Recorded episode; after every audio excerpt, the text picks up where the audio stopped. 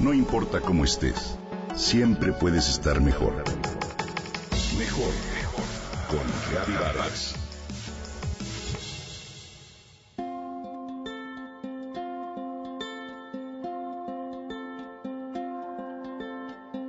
Dice un viejo refrán que el llanto es al alma lo que el jabón al cuerpo. Y esta frase tiene mucho de verdadera. Las personas lloramos por variadas razones, pero el llanto es siempre una manera de desahogar emociones y de limpiar el alma, ¿no te parece? A veces lloramos por situaciones tan dolorosas como una pérdida o una separación, pero también lo hacemos por el entusiasmo de un partido de fútbol, por el encuentro con un viejo amigo o por cualquier otro motivo de júbilo o ternura. Llorar por emoción es un acto eminentemente humano, porque ninguna otra especie en la naturaleza asocia las lágrimas con los sentimientos como lo hacemos nosotros.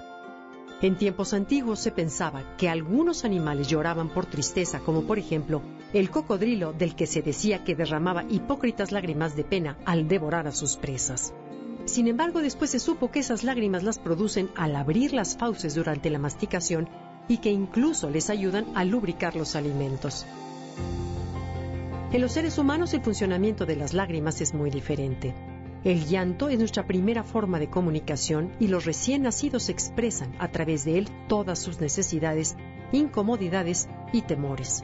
Conforme maduramos el llanto se vuelve cada vez menos frecuente, pero es un recurso liberador que nos acompaña toda la vida. Tenemos tres distintos tipos de lágrimas. Las primeras son las lágrimas basales, que mantienen la salud de nuestros ojos lubricándolos y protegiéndolos.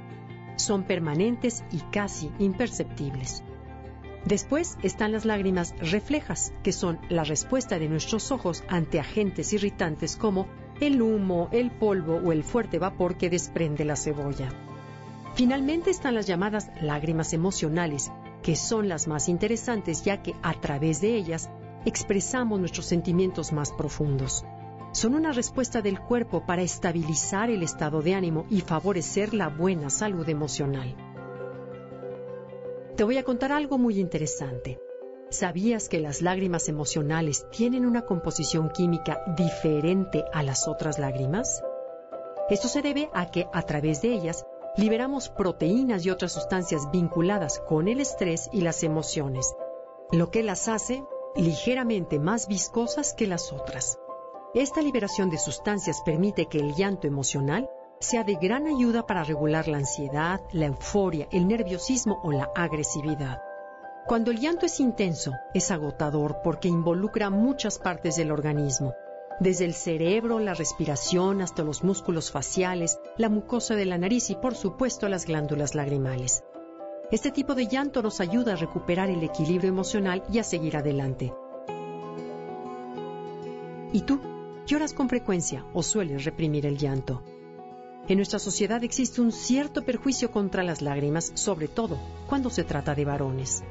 Te invito a que nunca les digas a tus hijos que los hombres no lloran, porque esa frase es un estereotipo absurdo que solo les impide expresar y liberar sus emociones. El doctor Henry Maudsley, un médico británico del siglo XIX, decía que la tristeza que no se expresa en lágrimas puede a la larga hacer llorar a nuestro cuerpo, y esto a manera de enfermedad.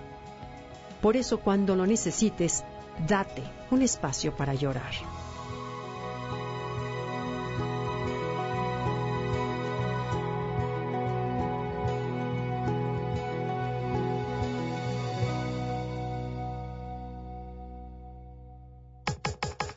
Comenta y comparte a través de Twitter.